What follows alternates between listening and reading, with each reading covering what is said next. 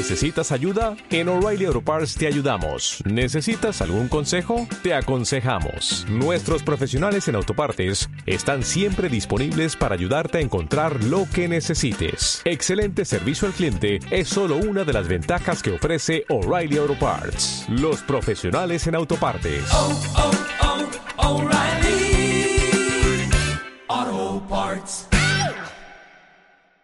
De verdad, gallinicas, no lo entiendo. Yo creo, no creo que sean tan tontos, tan, eh, no sé, la palabra, tan gilipollas, ¿vale? Mm, Me refiero a Microsoft que hagan las cosas que están haciendo, o más bien que están dejando de hacer.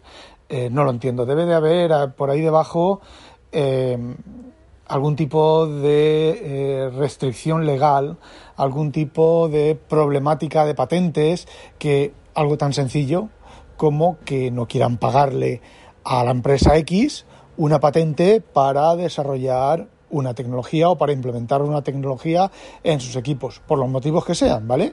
Porque la empresa X, llamémosla Apple, llamémosla Google, llamémosla de estos consorcios de, de patentes que se encargan de coleccionar patentes para luego sacar dinero, bueno, pues eh, o bien cobran una cantidad excesiva de dinero, lo que Microsoft considera una cantidad excesiva de dinero por el uso de esa patente, o eh, simplemente dicen, bueno, pues eres Microsoft y no te dejo usar esa patente. Y volvemos con esto al tema del capítulo anterior, del episodio anterior. Fijaos unas una cosa.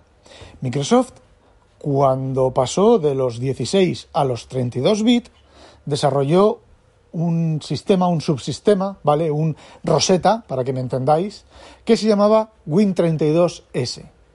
Fijaos, el sistema era capaz de ejecutar aplicaciones de 32 bits dentro de un procesador o dentro de un sistema operativo de 16 bits. Evidentemente tenía algún tipo de restricciones, pero yo me acuerdo de probar eso exhaustivamente. Era cuando yo me dedicaba, pues eso, a meterle mano a Windows, a meterle mano a MS2, a hacer ingeniería inversa, a desensamblar, a todo ese tipo de cosas. Bueno, pues fijaos la, la, lo que te permitía ejecutar una aplicación de 32 bits dentro de un sistema de 16 bits. Y el rendimiento era el mismo que una aplicación de 16 bits, prácticamente el mismo. Como he dicho, tenía alguna serie de limitaciones, entre ellas, entre las que recuerdo, no he mirado nada, no he investigado nada para recordar nada, entre las que había que evidentemente con eh, 16 bits tenías, no me acuerdo cuánto era, 65 megas o algo así de memoria, y con 32 pues tenías 4 gigas o algo así, no me hagáis caso de los megas y los gigas, ¿vale? Pero tenías disponible un espacio de direcciones enormemente grande, pero claro, tú no podías ejecutar un programa que usara más memoria de la que físicamente tenías. Estamos hablando de una época en la que no había eh, intercambio a disco o el intercambio a disco era de aquella manera. Entonces, bueno, pues había ciertas limitaciones, ¿vale? El rendimiento tampoco era, era un, un rendimiento emulado. Pero yo recuerdo que las aplicaciones de 32 bits ejecutadas en Win32S pues funcionaban muy bien y no tenían problemas. Fijaos, eso es un Rosetta, ¿vale? Y eso es un Rosetta de los complicados. Es con un sistema inferior, emular o simular un sistema superior. Luego, cuando llegaron los 32 bits, pasamos a poder ejecutar aplicaciones de 16 bits dentro de los 32 bits. Recordamos Windows 95, Windows 98, Windows Millennium, Windows XP, ¿vale? Hasta creo que fue Windows, eh, sí, Windows XP, no Windows Vista. No recuerdo qué sistema operativo, se dejaron de poder ejecutar aplicaciones. Sí, en las versiones de 64 bits se, eh, ya no se permiten ejecutar aplicaciones de 16 bits ni aplicaciones en eh, modo MS2. Ahí, ahí hay una tecnología, hay una tecnología tremebunda, aterradora, ahí dentro de todo eso.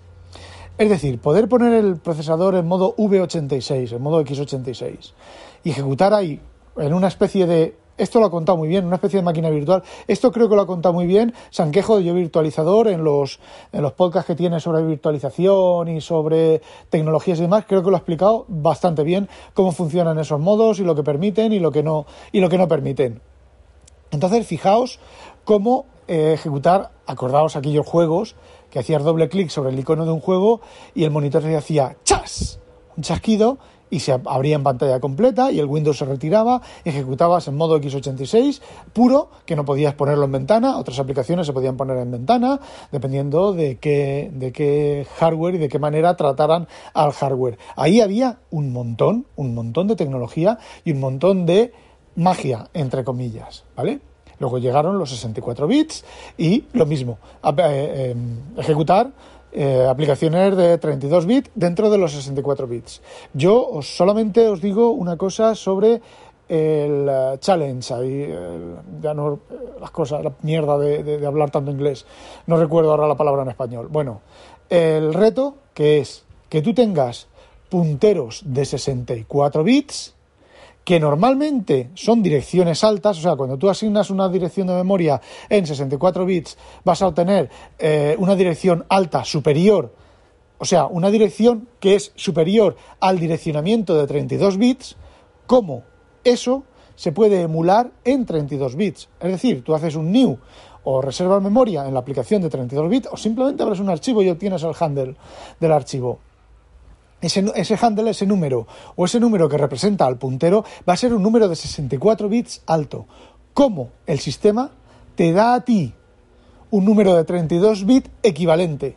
Fijaos la magia que tiene que haber ahí y la tecnología, magia no, la tecnología, bueno, llamémoslo en, en terminología de Apple, la magia que hay ahí dentro. Y ahora llegamos a ARM, y Microsoft es incapaz de sacar un emulador de x86 en ARM. Eh, entiendo que es complicado, pero es complicado. Ellos lo primero que han hecho ha sido, vale, Loserland, ¿vale? Como yo lo llamo, Userland, que se llama el juego de instrucciones solamente del anillo 3, el anillo 4, el anillo 3, para hacer 1, 2, 3. Vale, el, el, anillo 3, que son pues un juego de instrucciones normales, que no son instrucciones privilegiadas, de cambio de selectores, de virtualización, de nada. Eh, yo entiendo, es un tema complicado, es tremendamente complicado, ¿vale?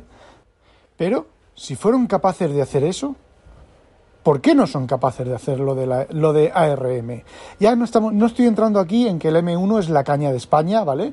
Es un super micro con implementación de cosas nuevas, entre comillas, y que cualquier micro, micro ARM está a años luz de los ARM de Apple.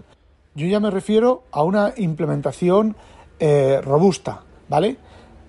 Aparte de la tarea, del problema que os he dicho de patentes o de alguna cosa de esas que Microsoft no puede utilizar o no le dejan o no se atreve a utilizar, no sea que los se los coman con patatas, está el tema de que Office Office está muy pegado a la plataforma x86 de Intel.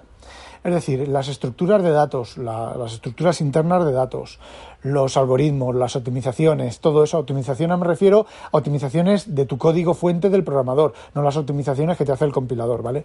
Todo eso está muy asociado a la plataforma Intel. Entonces, eh, puede ser que las conversiones a ARM pues dejan bastante que desear en el sentido de que está tan optimizado para Intel que está tan poco optimizado para ARM. Pero vamos, volvemos al Rosetta 2 de Apple. Eh, tú en Apple, el Rosetta 2, coges una aplicación optimizada para Intel y funciona casi al mismo rendimiento. Bueno, se nota, ¿vale? Se nota. Se nota la diferencia de rendimiento. Pero por lo menos las que yo he usado no hay tanta diferencia de rendimiento. Por ejemplo, otra de las maravillas tecnológicas de Microsoft es el Net Framework. Digamos que la versión original eh, que utilizaba la máquina virtual, el MSIL, el pseudo ensamblador de MSIL, y el, el Jitter, el optimizador de tiempo de ejecución. A ver, eso en su momento aunque nadie se dio cuenta o nadie quiso darse cuenta o simplemente pasó inadvertido, inadvertido no, pasó en el sentido de que la gente empezó a usar Net y bueno, pues sí, el C Sharp y el Visual Basic Net pues es, funciona muy rápido, funciona tal, la verdad es que no hay mucha diferencia excepto en eh, los arranques y últimamente eso ya tampoco, tampoco está, ¿vale? En los arranques no hay mucha diferencia y demás. Y eso, os voy a decir una cosa, eso fue un bombazo. Sí, en el framework 1.0 era una puta mierda pinchar en un puto palo, el 1.1 era otra puta, puta mierda pinchar en un punto palo, de, pero el 2 y a partir del primer parche del 2 eh, ya empezó a funcionar bien, muy bien, ¿vale? Tenía sus cosas, porque, bueno, todo esto pues tiene sus cosas, ¿vale? Pero funcionaba muy, muy bien. Funcionaba muy bien me refiero al núcleo, a la manera de, de, que las aplicaciones se cargaban y se ejecutaban. La idea es una idea que había estado por ahí, o que está por ahí, o que estaba, estaba por ahí, es lo mismo que ha hecho Apple con, con el M1, pero nadie la había implementado lo bien que Microsoft la implementó. Y era básicamente desarrolló un lenguaje ensamblador genérico, ¿vale? Una máquina, un procesador, que es la, máquina virtual, que no es una máquina virtual como la entendemos nosotros, no es Parallels, New VMware ni cosas de esas, ¿vale? La máquina virtual que leía y ejecutaba ese ensamblador y dentro de esa máquina virtual había un jitter, ¿vale? Que era un programa que transformaba ese ensamblador en el código nativo de la plataforma y una serie de optimizaciones permitían que se ejecutara el código rápido, muy rápido, no había diferencia. De hecho, yo recuerdo hacer pruebas de rendimiento con C++, con, yo qué sé, escribir y leer de un archivo en C++, y los rendimientos de acceso a disco, por ejemplo, eran tremendamente más rápidos en C Sharp que en, eh, en C++ nativo, ¿vale? Y si, oh, no, no es posible, sí que es posible. Evidentemente, si tú en, C++ nativo tú te coges los completion ports y haces la entrada, implementar la entrada-salida síncrona y lo haces como realmente lo está haciendo internamente eh, eh, la máquina virtual net, pues sí, C++ va más rápido. Pero tú para acceder a un archivo de disco, para leer eh, cualquier archivo de disco tú no implementas eso, implementas esos archivos muy grandes, eh, cuando tienes puerto serie y tienes entrada, salida síncrona y cosas de esas. Pero si no, tú eso no lo implementas. Entonces, para el programador medio, el programador normal, que hace aplicaciones normales, pues él quiere abrir un archivo, lo abre con Fopen, lo abre con Createfile y lo usa y ya está con Createfile, sino en los overlays. Sin, bueno, sí, exacto, sin los overlays. Eh, y en C Sharp, pues file info o file o lo que sea, ¿vale? No recuerdo ahora los APIs que hay. Y ya está, tú lo abres y lo, y lo usas. La diferencia es que dentro de la clase file, pues está el overlapped, el, bueno, todo el tipo de, todo, todo, ese tipo de cosas de optimizaciones. Por ejemplo, por poneros un ejemplo, ¿vale? Entonces, todo ese tipo de cosas, pues hacían que la máquina virtual net terminara ejecutando como poco a la misma velocidad que un programa nativo. Había veces, como ya he dicho, que más. Porque lo que hacía el jitter era eh, normalmente cuando uno optimiza un código fuente, ¿vale? Compila, lo ejecuta, hace un, eh, eh, profiling que se llama, mira a ver dónde están los cuellos de botella o los bloques de código que más tiempo de CPU usan y se optimizan, ¿vale? Pues se cambia la estructura del programa, se reordenan las líneas, se, bueno, se cambia el algoritmo, alguna cosa de esas, ¿vale?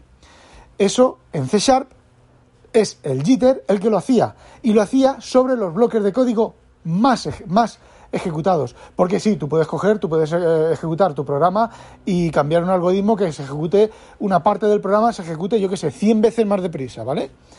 Pero si esa parte del programa se usa 10 eh, minutos al día, pues mm, vale, sí, de 10 minutos al día va, a tardar, va a tardar esa parte 10 minutos, la has optimizado 100 veces, pues va a tardar, yo qué sé, un minuto, ¿vale? Pero el resto, el resto de las 8 horas de tu trabajo no has ganado nada. Sin embargo, el jitter lo que hacía era las partes más usadas del programa, que eso lo sabe el jitter cuando se llaman a, a las funciones y a los metadatos y a la metainformación que hay dentro de los ensamblados, los ejecutables de C Sharp, pues se optimizaban, se hacía pasada sobre el optimizador, se hacía otra pasada sobre el optimizador, se controlaban los tiempos y se dejaba de optimizar cuando ya no se podía optimizar más. ¿Y qué optimizaciones se hacían? Pues se aprovechaba, básicamente se aprovechaban las instrucciones extendidas del procesador. Si tú estabas, si esto estabas ejecutando, pues tenías un programa, imagínate, tú tenías, yo qué sé, un programa de contabilidad, por poner un ejemplo, ¿vale?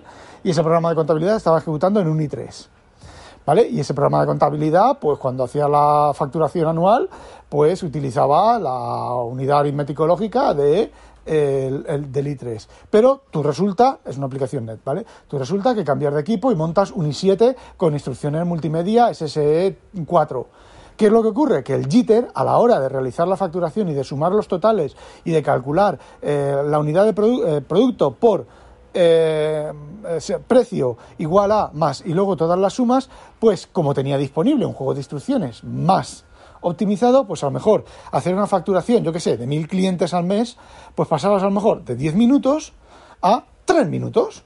¿Por qué? Porque, o sea, de 10 minutos en el i3 a 3 minutos en el i7, sin cambiar nada del programa. ¿Por qué? Porque el i7 funcionaba más deprisa y el se hacían más optimizaciones. A lo mejor, si no hubiera sido un programa net y hubieras tenido un programa nativo escrito en C++, ¿qué dice en C++? Dice Python, dice, mm, yo qué sé, Visual Basic antiguo, o dice cualquier otro lenguaje, ¿vale? Rust, ¿vale? Ya que está tan de moda. Entonces, tú pasas de un i3, que he dicho que tardaba 10 minutos, ¿vale? Eh, a un i3, y pasas a un i7, y de 3 minutos pasas, eh, perdón, de 10 minutos pasas a 7 con la aplicación nativa. Pero con la aplicación net pasas a 3, como he dicho antes, o a 5. O sea, primero, eh, el i3, 10 minutos en ambos casos, ¿vale? Eh, con el i7 pasas a 7, según 7 minutos con la nativa, y a 5 con la, con la net. ¿Por qué? Porque el net ha aprovechado ese tipo de instrucciones, sí las puede aprovechar. De hecho, las últimas versiones del net tienen lo que yo llamo, a ver, la segunda versión de la onda corpúsculo. Las estructuras de datos, tú haces un list, ¿vale? Tú, haces, metes datos en una estructura de datos y esa estructura de datos es, un bloque ahí extraño, tú vas añadiendo datos, añadiendo datos y hasta que no vas a realizar una operación con ella, los datos no colapsan. Fijaos, fijaos la, la, ingeniería y las ideas y la tecnología que hay ahí. Y esto no era lo que quería contaros, que se me olvidó contaros, ¿vale? Esto es otra cosa. Eh, Tú, por ejemplo, yo normalmente lo que yo suelo hacer son listas, ¿vale? List con una estructura o con una cadena, ¿vale? O con líneas de texto, lo que sea, ¿vale? Pero, por ejemplo, eh, y te devuelve un, eh, un joder, eh, un array con, toda, con todas las líneas, ¿vale? Pues yo en lugar de decir eh, array tal, no sé qué, hago var, yo qué sé, contenido igual, file, mm, read lines, ¿vale? Y luego, por ejemplo, imaginaos que tengo que ordenar esas líneas. Pues lines punto sort lambda punto y luego tengo que obtener eh, porque me es más rápido ordenarlas y luego sacar una serie de, eh, subcadenas punto where otro lambda, ¿vale? Que es programación funcional. Cierro. Bueno, pues esas contenido, esa outbar contenido no sabemos lo que es. Solamente colapsa cuando voy a usarlo.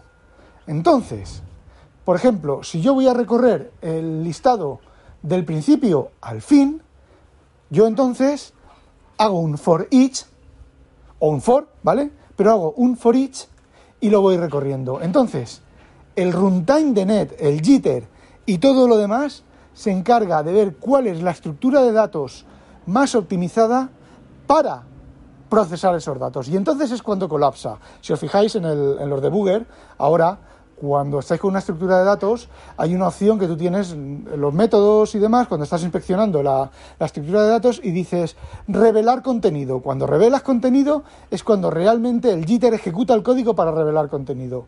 Pero mientras, no sabes lo que es, que es eh, los famosos interfaces y enumerable, eh, no recuerdo más. Pero bueno, ese tipo de cosas. Pues no me creo que Microsoft, siendo capaz de hacer todo ese tipo de optimizaciones, todo ese tipo de, cosas en Windows y en su tecnología, no me creo que no sea capaz de, de generar un optimizador, un intérprete de ARM y de utilizar ese tipo de técnicas y ese tipo de cosas para convertir código x86 a ARM. Realmente es algún tipo de patentes o alguna cosa de esas, porque no me creo que no tengan gente capacitada para hacer esas cosas. Si se les han jubilado los programadores que hicieron eso, sus herederos deben de tener programadores buenos que hagan eso. Eh, a ver, sinceramente eh, no lo entiendo, básicamente no lo entiendo. Bueno chicos, ya os he dado la tabarra bastante, no olvidéis sospechosos habitualizaros y que no os la pique un pollo belga, a demonio.